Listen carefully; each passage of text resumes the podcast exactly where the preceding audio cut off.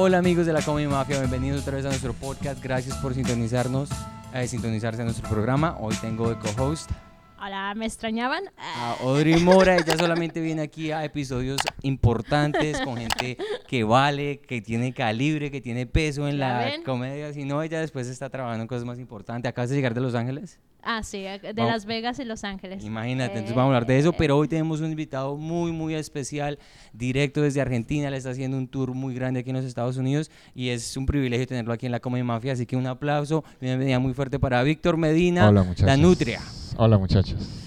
¿Cómo estás? Muy bien, estoy bastante bien. Gracias por, por pues, estar acá con nosotros. Muchas gracias muchachos. Espero que mi acento argentino no los, no no los los intimide. No los Me intimide. encanta decir, yo, para mí, bueno, tengo muchas preguntas. La primera que es ignorancia mía, porque pues apenas te empiezo a seguir desde hace muy Ajá. pronto, eh, desde hace, o sea, recientemente, poco. Hace poco, gracias.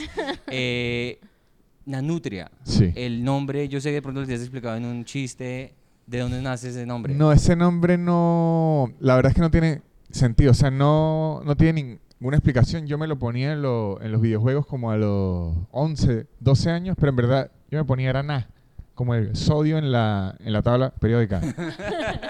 pero los juegos no aceptaban dos caracteres más nada, entonces yo siempre le ponía algo. Nada, algo. Siempre algo, algo.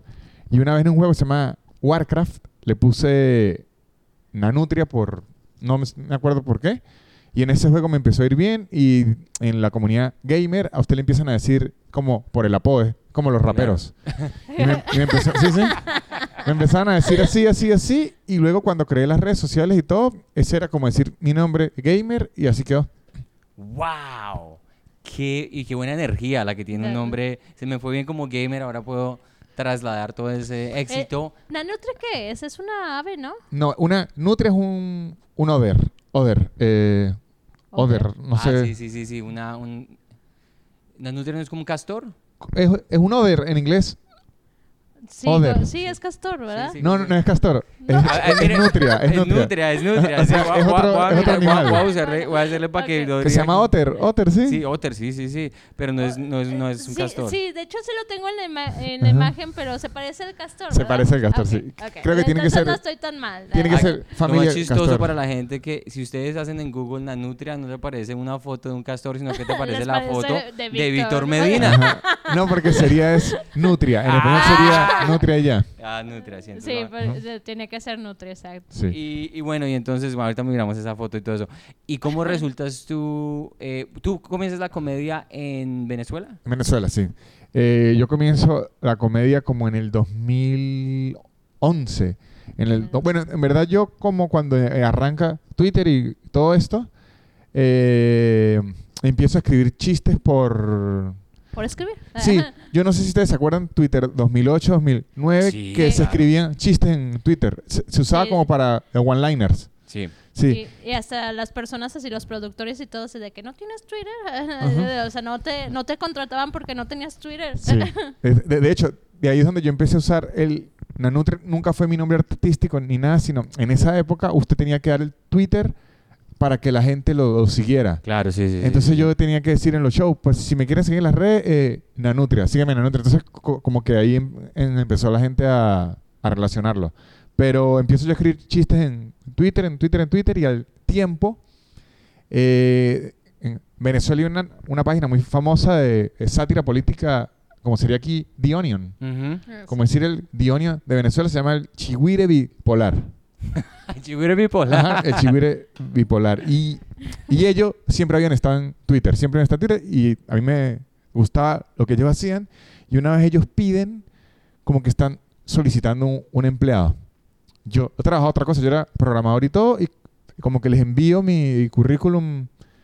Prime- yo ni siquiera sabía que se podía trabajar ahí nada. Yo, como a ver de qué forma funcionaban esas páginas, por si yo algún día quisiera crear una página de humor, a ver qué tenía que hacer. O sea, yo no sabía nada de el humor, de las páginas de humor. Entonces dije, vamos a ver qué es este cargo. wow. Y apenas entro ahí, les envío mis cosas y tal. Yo no sabía, pero gente que trabajaba ahí ya me seguía en Twitter sin yo saberlo.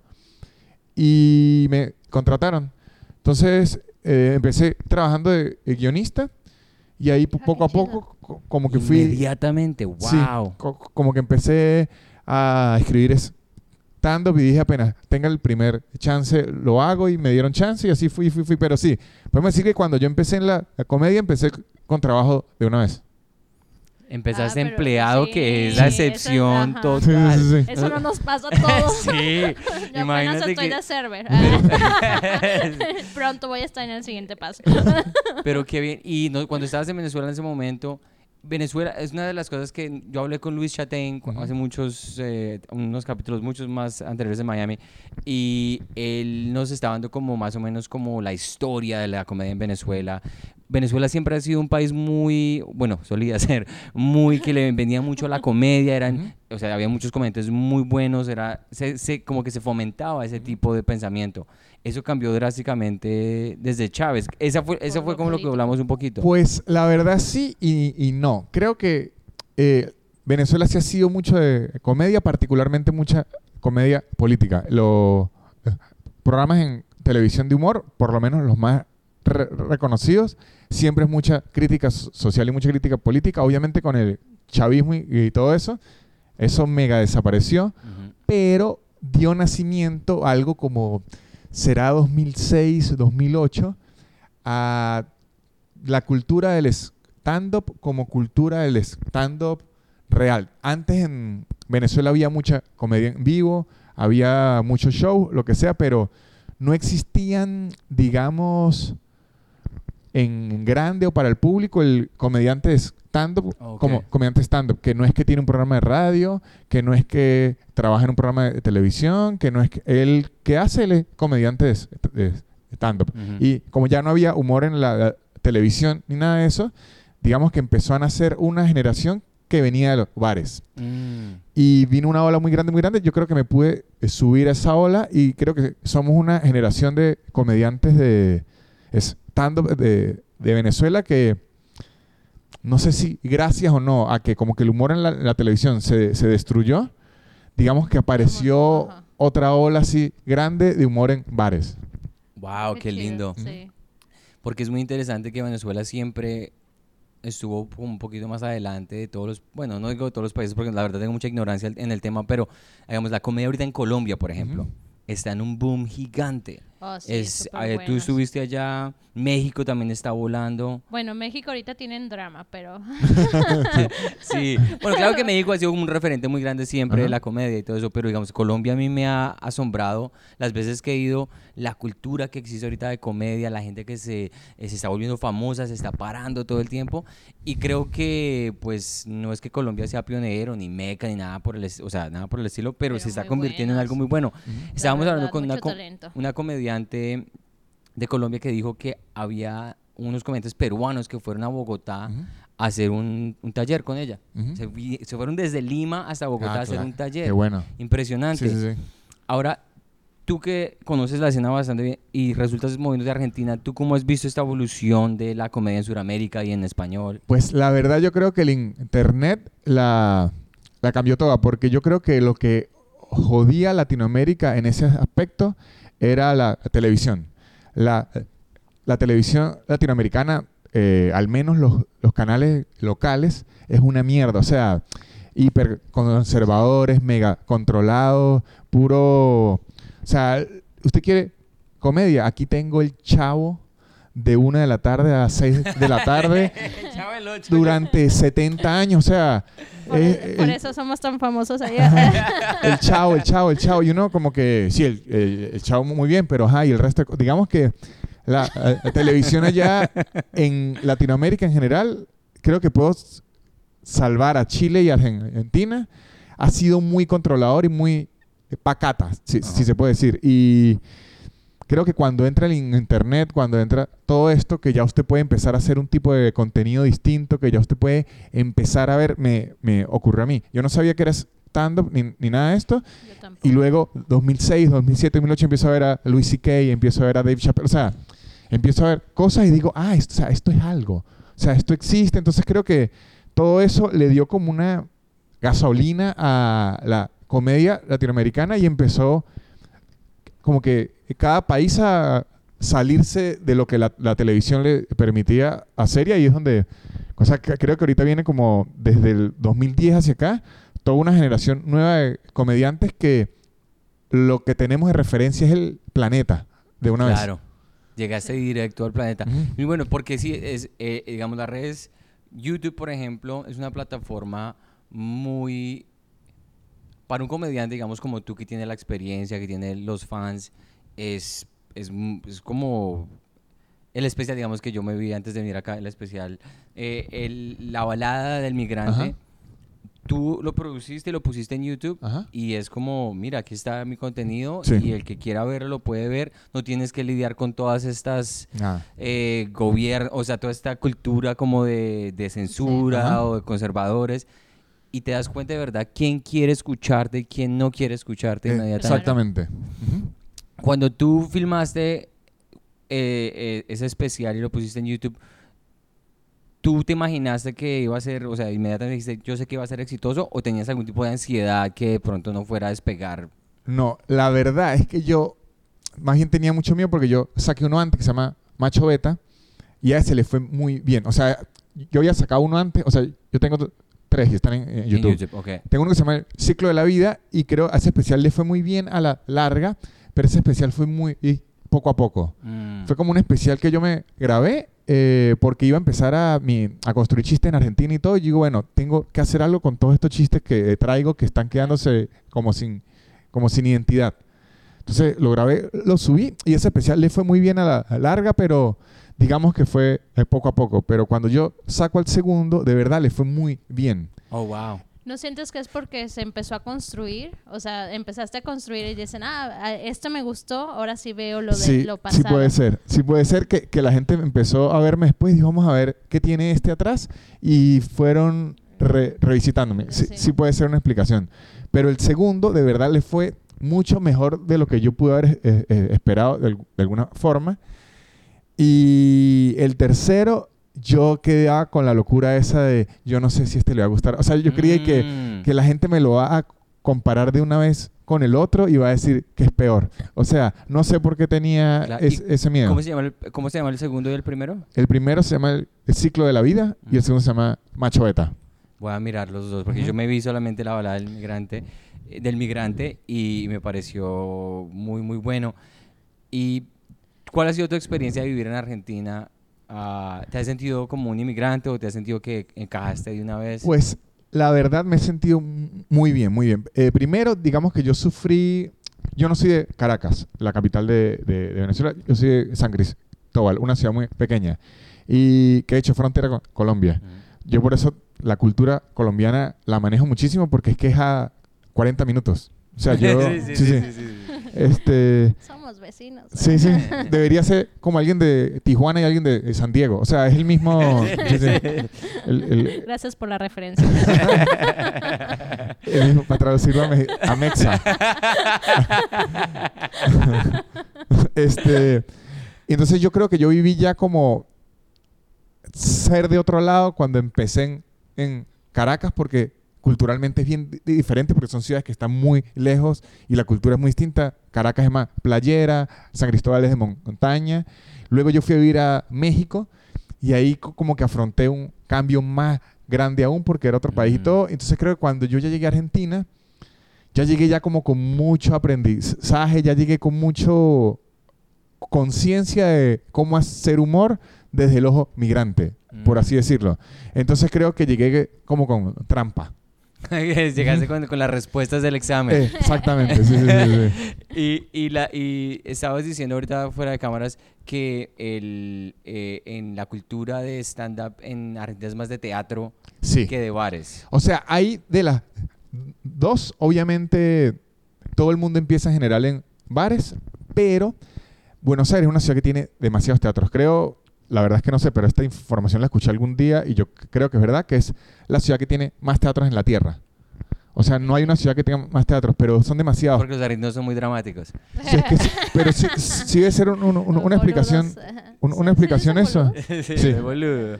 Tienen teatros de todas las dimensiones. Tienen de, de 80 personas, de 50, de 30, de 100, de 150. O sea, de De todo. todos los momentos. Entonces, allá la co- comedia, al, al menos de la forma en la que la practico, yo ahora, yo me presento todos los jueves, pero no en un bar, sino en un teatro. Teatro.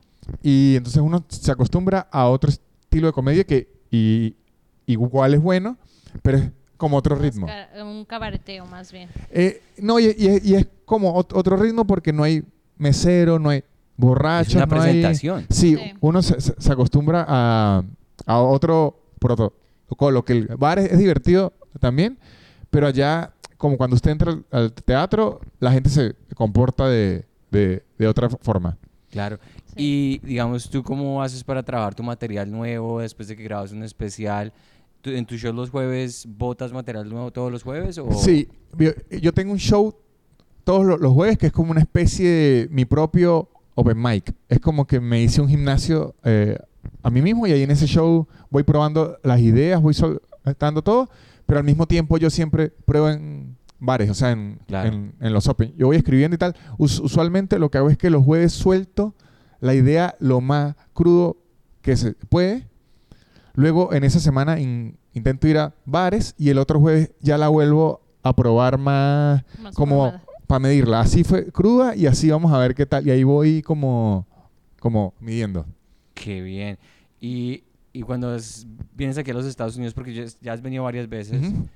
eh, ya vienes con el material pulido, vienes con ya, esta es la hora que voy a hacer en el 2023. Sí, sí, sí vengo así, pero usualmente, ahorita lo estoy haciendo, mi plan usualmente que vengo a los Estados Unidos es, voy a, a venir, ya tengo mi hora de material todo aprobado y todo, pero me pongo de reto construir un chiste en la gira de algo Mm. que haya vivido en la gira y mi, mi reto siempre es como ver si en una de las funciones lo puedo grabar y lo subo al final.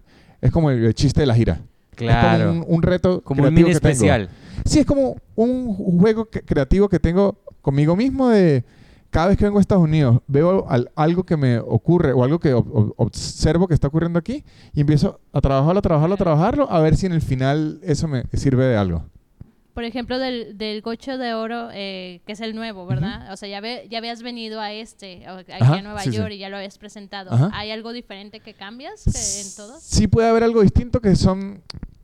O sea, me imagino que cuando lo, lo traje ya han pasado muchas funciones, entonces el chiste voy moviéndole aquí, agregando aquí, ahora esto no lo digo así. O sea, sí deben haber modificaciones, pero a la larga es básicamente la, la misma hora. Lo que sí, sí va a tener de distinto es ese chiste que le digo de, de la gira Mm. que el año pa- pasado era uno y este año es otro. Qué bien.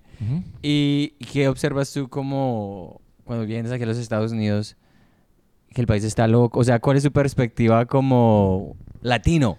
Bueno, es una perspectiva rara. Yo creo que influye mucho que yo estoy viviendo en Argentina, que la verdad es muy opuesto a, A la vida de aquí.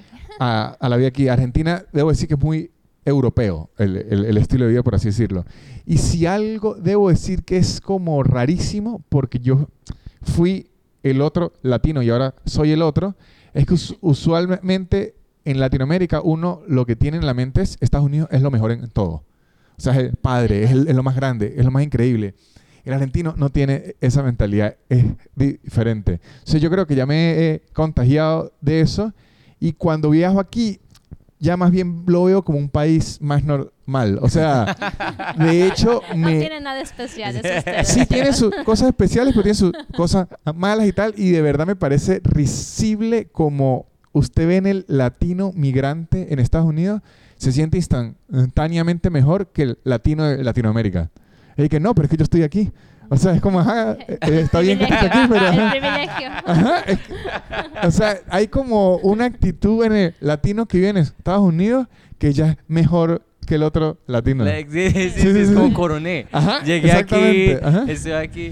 Sí, porque ese siempre ha sido... Yo, Jaque mate. Ese Ah. jaque mate, sí, llegué aquí, estoy ganando en dólares. Que es que lo, lo- lo que me parece muy interesante es, a mí me encanta saber comediantes, digamos, como tú, como eh, los que hemos, como Carlos Vallarta, eh, Franco Bonilla, que trabajan mucho en Latinoamérica y vienen aquí y hacen funciones y ustedes no tienen que vivir acá para lograrla. Ya la lograron en Sudamérica. Pero la mentalidad del inmigrante latino, mucha, mucha de, de mis chistes y de mi comedia eh, es de la experiencia de, de estar como excluido muchas veces o como pero ya cuando tú llegas como al estatus de ya estamos hablando de tú a tú el ego de alguna manera se te crece un poquito y tienes que siempre recordar que em, Que hay un nivel. hay un Ajá. no, sí, pero digo yo, tienes que recordar que no necesitas estar en los Estados Unidos para llegar al top de top. ¿Sí me entiendes? O sea, Sí. estar en Estados Unidos simplemente es como estar, es, es subjetivo ahora. Y con las redes, tú puedes llenar aquí en Broadway, de hecho lo haces, siendo un comediante de Argentina, Sí. que es lo que ha cambiado, cambió absolutamente. Tú no tienes que estar físicamente en Nueva York para ser un comediante de nivel que era, no, era, no era posible hace 10 años. Eh, exactamente. Entonces, esa es la meca como tal de la comedia. Nace en. Ya, yo creo que la- el término meca ya creo que no existe. Sí. Sí, porque digamos, cuando tú estuviste en México, ¿cuánto tú alcanzaste a estar en México? Ah, cuatro meses. ¿Y cómo viste la comedia allá? Ay, me costó un montón de trabajo, pero pues es lo mismo, o sea, la- los comediantes pueden ir ahí, o sea, de ahí presentarse acá y lo hemos hecho. De hecho, hace las- el viernes estuvo una chica mexicana que no le tenía mucha fe que fuera a llenar y vendió todo. ¡Wow! Y, yo, y yo así de, ah, y sin hacer promoción porque eh, también viene así de, de, Clandestino. ajá, de clandestino, como muchos eh, lo hacemos. De invitados especiales. De- ajá, haciendo show De- promocional. De turista. Sí, sí, un show turista. Ajá, un show turista. Yo, Show la, yo turista, le yo. invité a hacer mi show. Ah. Uno dice, no, esto no es un show, esto es un karaoke muy largo. Ese karaoke está buenísimo. karaoke muy largo. Pe- Pero sí llenó, o sea, eh, a mí me sorprendió que de, así de, me dijo la sala chica porque no quiero y vendió todo y nosotros así de que ya no podemos cambiarte a la sala grande porque no podemos, o sea, ya tenemos Claro. un horario Ajá. y vendió 80 boletos arriba. Sí, Qué sí. bien. Y, y a a eso refiero yo que, mm, y para mí, digamos, este podcast y lo que hacemos aquí, digamos, lo, lo que hace Audrey todo el tiempo, que ella está promocionando shows en español. De hecho, Broadway se ha convertido en, en, en el único club de comedia que de verdad está sacando la cara por la comedia en En español. español. Ellos están poniendo, Audrey ha sido la pionera, ella pone Ah, que, quién va a llegar, ta, ta, ta, ta. Pues sí, sí, sí. Tampoco, no mentira, sí, hombre, pero el cumplido. Y digamos que yo empecé como a poner la atención a la comedia en español cuando vi a comediantes como Tom Segura Ujú. empezándole a meter la ficha. Y yo dije, si Tom Segura está empezando a hacer un podcast en español, está empezando a trabajar en español, debe haber lo algo. dejó, debería de continuar Sí, haciéndolo. sí. ¿Tú lo hiciste? ¿Tú alcanzaste a hacer su no, podcast? No, no, no. No lo alcancé, pero, pero sí me, sí me disfrutaron. Yo, yo creo que es que eh, ocurrió un punto, creo que en general, eh, con la globalización y todo eso que como que en, en español nos dimos cuenta que, o sea, de alguna forma, no sé cómo expresarlo, alguien nos sembró el chip de que si era ya valía menos. No sé por qué. Entonces, Sí, no, hay que venir a lograrlo aquí. Entonces, usted llena tantas personas, sí, ¿dónde? Pero en Latinoamérica no, no es como en Estados Unidos. Y luego cuando ocurre esto, que uno puede hacer un show aquí o allá o todo, ya usted, o sea, al final, eh, por más de las cositas que uno pueda decir, las cuestiones de la ciudad, un show mío no es muy distinto en Nueva York a Buenos Aires o Claro. Caracas. No es muy diferente. Tendré que explicar algo un poquito aquí o algo un poquito allá. Eh, entonces al final usted descubre, básicamente es lo mismo. O sea, lo, lo que va a cambiar es el, el lugar en El donde usted lugar. Sí, está. claro. Pero sí pasa, la verdad, o sea, hemos traído eh, comediantes muy reconocidos, por ejemplo, de España, no voy a decir nombres, pero era un comediante así que llena allá, o sea, auditorios. Eh, no pudo llenar, no pudo, no pudo llenar aquí. ¿Y tú o crees sea- que eso de pronto las redes sociales? No sé si sea porque es, es bueno, o sea, y tiene seguidores y todo, pero no, o sea, no pudo, o sea, no Sí. vendió más de 20 boletos. Pero a lo mejor usted agarra a alguien que sea muy reconocido aquí y no pueda llenar Madrid. Claro, claro. Entonces el tipo le puede decir, claro, es que es lo mismo. Sí, O Sí, sea, sí, sí, sí, sí, eh, sí, sí. el tipo dice, es que es exactamente lo mismo. Pero es que- eso es, es- es a lo que me refiero, el que digan, el que si lo haces aquí llenas, ya lo hiciste. O sea, no es cierto. No, exacto. No, no es Es que- cierto y yo tampoco creo ahora que si uno no llena aquí, tampoco significa algo. Es que creo que es como muy, muy subjetivo y creo que la in- industria gringa para su beneficio, nos hizo creer que si no es aquí no vale. Sí, sí, porque de hecho yo, yo ni me lo tomo, yo ni me lo y tomo, no lo creímos. sí, yo ni me lo tomo personal porque yo lo vi, vi una, un Rose Battle, vi un Rose Battle eh, que invitaron a Jimmy Carr. Sí, sí, sí, sí. Y vi que los comediantes, los que eran lo- los jurados, lo boqueaban y lo criticaban como si no fuese nada. Está que le decía, amigo, Ay, no, respete, ese- es de Jimmy Carr. sí. Así que, y que, usted, que está- usted debería lavarse la boca con jabón. ¿Qué está diciendo? Es el señor Jimmy Carr. Y, y lo veía, entonces dije, claro, es como una cultura muy gringa que tal que si deja afuera no sirve. vale, y, sí, y- sí. y- y todo eso, y creo que uno cuando se eh, quita ese, porque tampoco es culpa de la gente que vive aquí, es lo que le venden y es lo que compra. Creo que cuando uno se quita, como decir, ese trapo, ya empieza a disfrutar más y uno empieza a ver la, la comi- la comedia en Inglaterra y puede ser buena, la comedia de México puede ser mala también, pero ya no depende ni del país, sino es del, comediante. Yo he visto comediantes de México horribles y he visto comediantes de México increíbles. He visto Sí. comediantes de, de Colombia horribles y comediantes de Colombia increíbles. O sea, no existe eso como que los comediantes de tal país son una mierda, porque no... Es una generalización, como decir, como diría nuestro expresidente Trump, todos los mexicanos son. Sí, eh, eh, es una generalización que de verdad ya ahorita hay que ser más inteligente. Sí. No tienes que basarte en este. Los estereotipos son muy fáciles y uno puede simplemente decir como, ah, sí, pues los colombianos roban, ¿no? Los colombianos son narcotraficantes. Eso es, eso es, No es eh, cierto. no, eh, no, solamente mi tío. el, el, eh, ese tipo de, de- de estereotipos y ese tipo de, mm, digamos, de, de simplicidades, ahorita se ha convertido muchísimo más complejo y lo que tú dices es muy, muy importante. No es el país, sino la Sí, persona. y yo creo que, que una parte clave de eso es el in- internet, porque yo ahorita que estuve en, en- en Los Ángeles tuve la oportunidad de... Hablé un momentico con Neil Brennan. Eh, de casualidad eh, Francisco Ramos, uno que es amigo suyo también, Sí, sí, sí, que sí. es amigo mío, ¿usted lo conoce? Bueno, sí, sí lo ubico, pero Bueno, no me conoce. me, aca- haga- a- me llevó a un show el que les iba a presentar, estaba Neil Brennan y de casualidad él me dijo que hizo un show en México. Y él me preguntó lo que me dijo que cómo vemos los latinos la movida gringa. Y era difícil para mí explicarle que, o sea, la vemos igual porque el internet lo mismo. O sea, yo veo el especial de Chappelle al mismo tiempo que lo ven ustedes porque sale a la misma Ah, vez. sí, yo sí. veo, entonces, como ahora todo está globalizado, no es que aquí tienen unas referencias que uno no ha visto y que las tiene escondidas. Ya Eh, no. eso o sea, yo vi a Andrew Schultz al mismo tiempo que la lo gente vimos- lo, lo, lo vemos acá, lo sí. veía aquí. En- Entonces, ya no existen esas referencias secretas que antes sí puede ser. En los 90, en Latinoamérica, la gente veía lo que la televisión les permitía ver y aquí en Estados Unidos están mucho más avanzados porque estaban en otro movimiento. Ahorita no, ahorita si usted sabe inglés o sabe eh, español, escribe y ya. Y ya aparece todo. Sí, eh, y eso Sí. me parece una, una, una, es muy importante eh, esa- ese, recon- ese reconocimiento porque nosotros tuvimos en una entrevista con un comediante de Colombia que ahorita se volvió muy popular. em, Uribe. Uribe. un comediante que, mejor dicho, no lo he metido a la cárcel es porque es muy chistoso.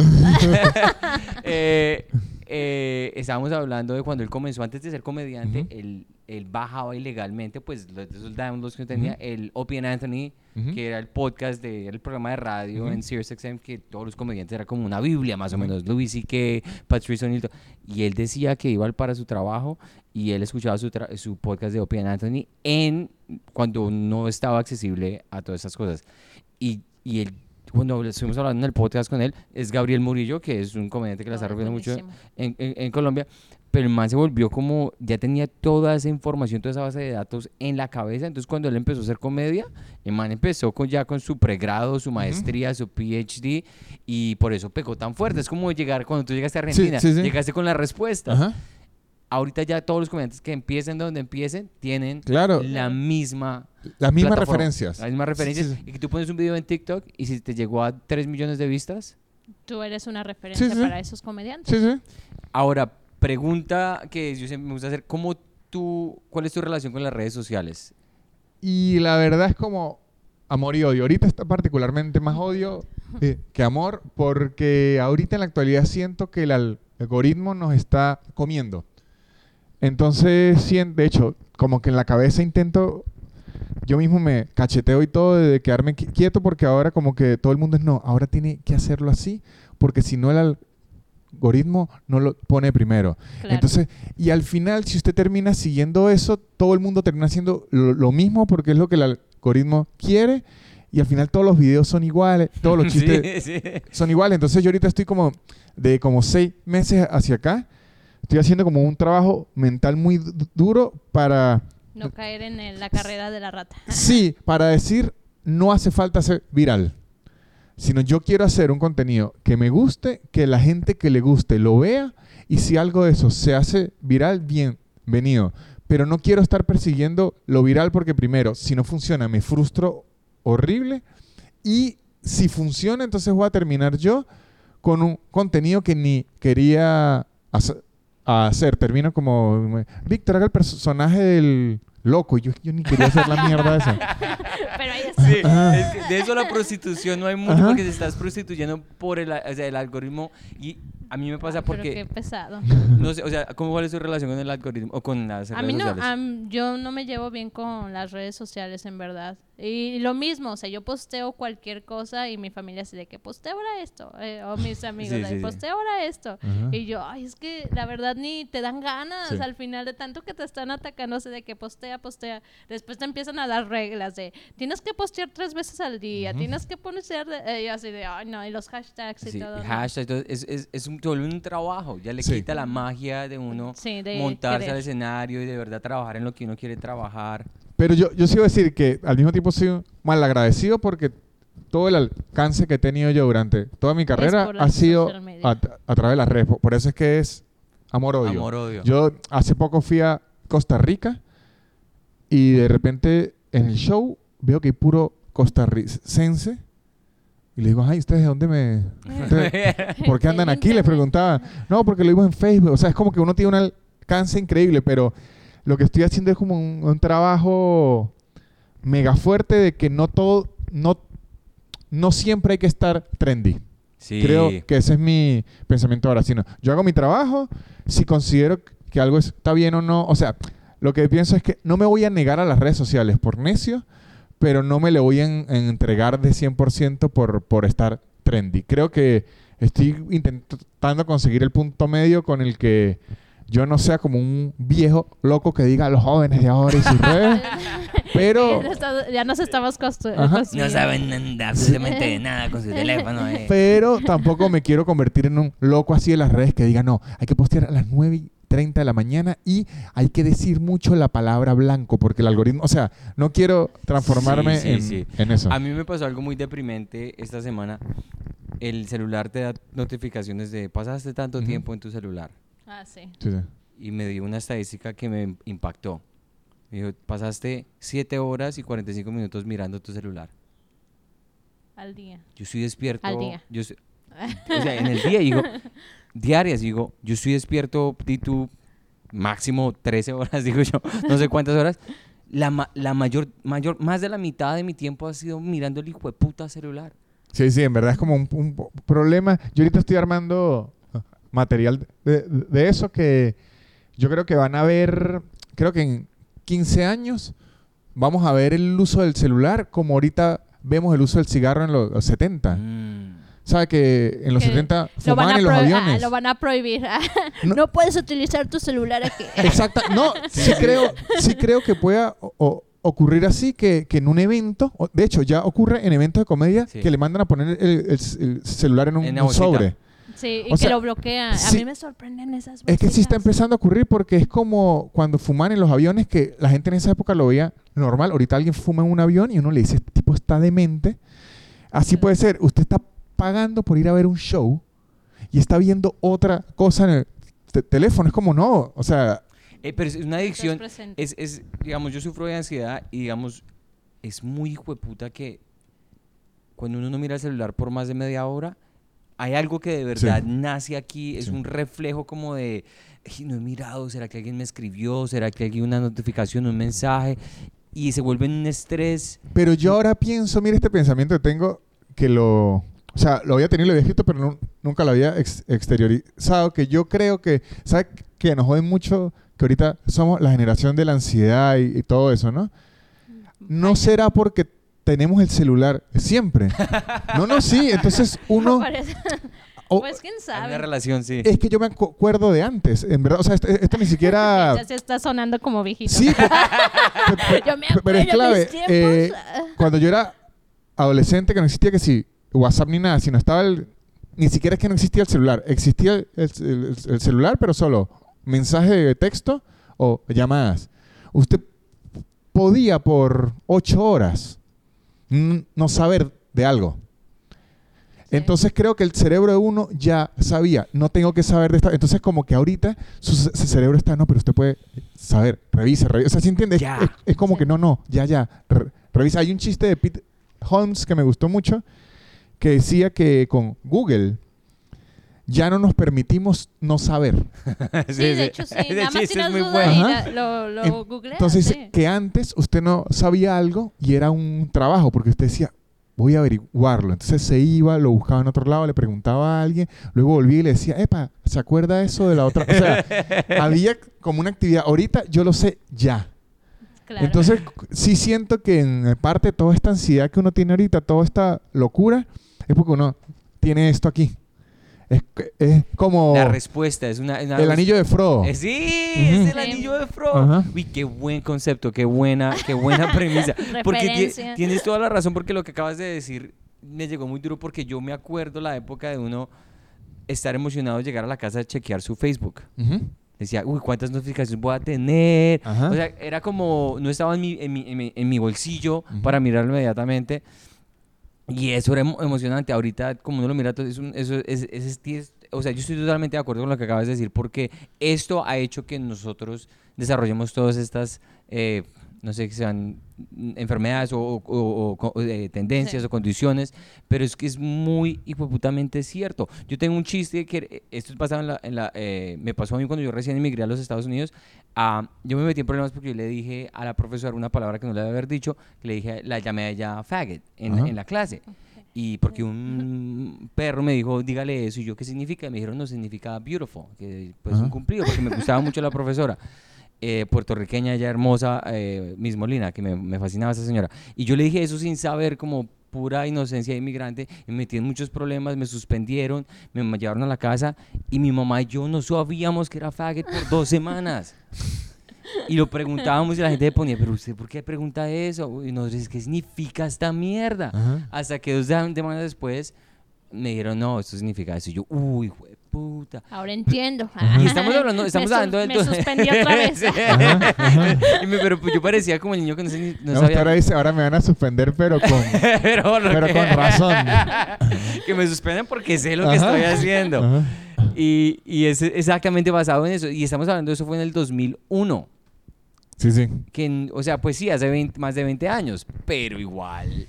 Pero es que en verdad, hasta mi mamá, o sea, mi mamá teníamos los teléfonos de la frutería, de la tortillería, y si querías comunicarle algo, así les hablabas, ahí está ahí, haciendo la cola. El mandado, O que es sea, hacer un mandado. así, así lo hacías. O sea, yo, yo, yo no creo, creo que caer en el... Eso es lo que le digo, que antes los tiempos eran mejor y todo, es una locura, ¿por qué no?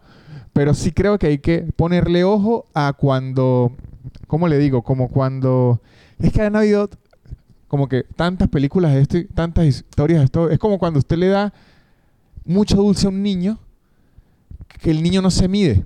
Va a comer esa mierda hasta que se vomite y hay que llevarlo al médico y todo. Siento que desde el 2005 hasta ahorita, nosotros lo, lo que tenemos es un dulce así en la mano. Claro. Creo que en 10 años la gente va a aprender a decir, no, esto no lo puedo comer todo el tiempo porque es malo. O sea, Sí.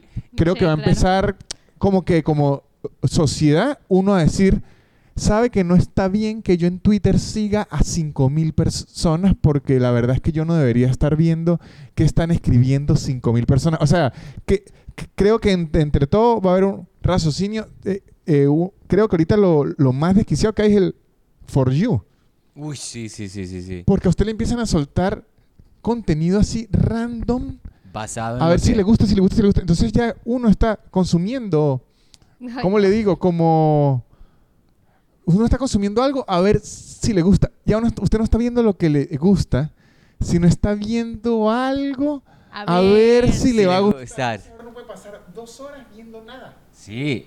De hecho, hice un experimento, lo que acabas de decir, con el For You en, en TikTok.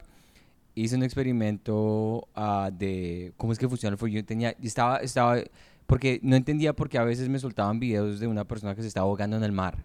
Y yo, Porque todo el mundo le pone el mismo hashtag. y yo, pero muy raro. Y pero si me quedaba viendo ese video por más de 10 segundos, el algoritmo me botaba Puros algo similar como una persona atracando a otra persona. Y si me quedaba más de 10 minutos mirando eso, entonces era un car chase. Y yo decía, esto es loco. Y si ya pasaba, y si le decía el swipe rápido de todo eso, entonces ya me mandaba algo raro como una niña, una vieja bailando así sexy. Y si me quedaba más de 10 minutos mirando a esa bailando sexy, me botaba más vieja sexy. Digo yo, esto es muy perro para el cerebro. Ya sé. Por eso no, tenemos, no podemos dormir, por eso tenemos ansiedad, por eso tomamos Xanax, por eso fumamos mucha hierba, por eso... Todo eso tienes, o sea, tienes para ir para decir pues, muchísimas Todo. vainas porque está, es una tren- un tren social muy, muy perro. Sí, y, y- y creo que es algo en donde ya uno, uno, está, uno está metido. O sea, ya, ya quedamos, o sea, creo que tristemente ya nosotros quedamos como los viejos que fumaban. O sea, como los que fumaron demasiado y tal, ya nosotros quedamos ahí. Yo creo que Pero estaba... las generaciones más nuevas es, es las que ya van a venir con, como con conciencia. Con el de- patch, con el, con el patch. eh. Ajá, como la conciencia de las redes. Yo creo que nosotros ya eso nos jodió. Nosotros no somos como eh, Windows 95 y los nuevos es el Windows 2005 que llegó con todas las, con todos los, a las actualizaciones de todo. Bueno, vamos a cerrar este podcast. Eh, gracias, Víctor, por estar acá a compartir con nosotros. Gracias, Odrio, por hacer un mejor trabajo que Pedro.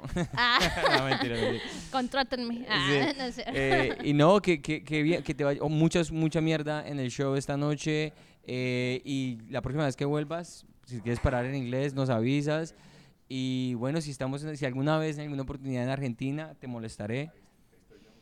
Y bueno, te molestaré, eso suena, no sé si universalmente molestar. Molestar simplemente mol- está bien, ¿cierto? ¿Te molestó sí, no es molestar, sí, sí. Ya sé, Sí, eso sí, sí, se, ha, tengo- se ha pasado a todos eso, creo. Entonces, si ¿tienes algo, algo más que agregar? Eh, no, no se me ocurrió ninguna pregunta, lo siento. Eh, Pero y- muchas gracias por Bueno, todo. y eh, Víctor, algo que le quieras decir, dónde te pueden encontrar, qué especiales tienes. Bueno, me pueden, busquen Nanutria. En, o sea, si buscan en, en YouTube hay tres especiales de comedia y si me buscan en las redes, yo siempre ando subiendo clips como cualquier otro comediante ahorita. Listo, pues entonces muchas gracias por sintonizarse de nuevo. Eh, la Comedy Maga, suscríbase. Eh, Pedro y yo hacemos lives todos los miércoles. Sintonícense. Muchas gracias y hasta la próxima. Chao, pues.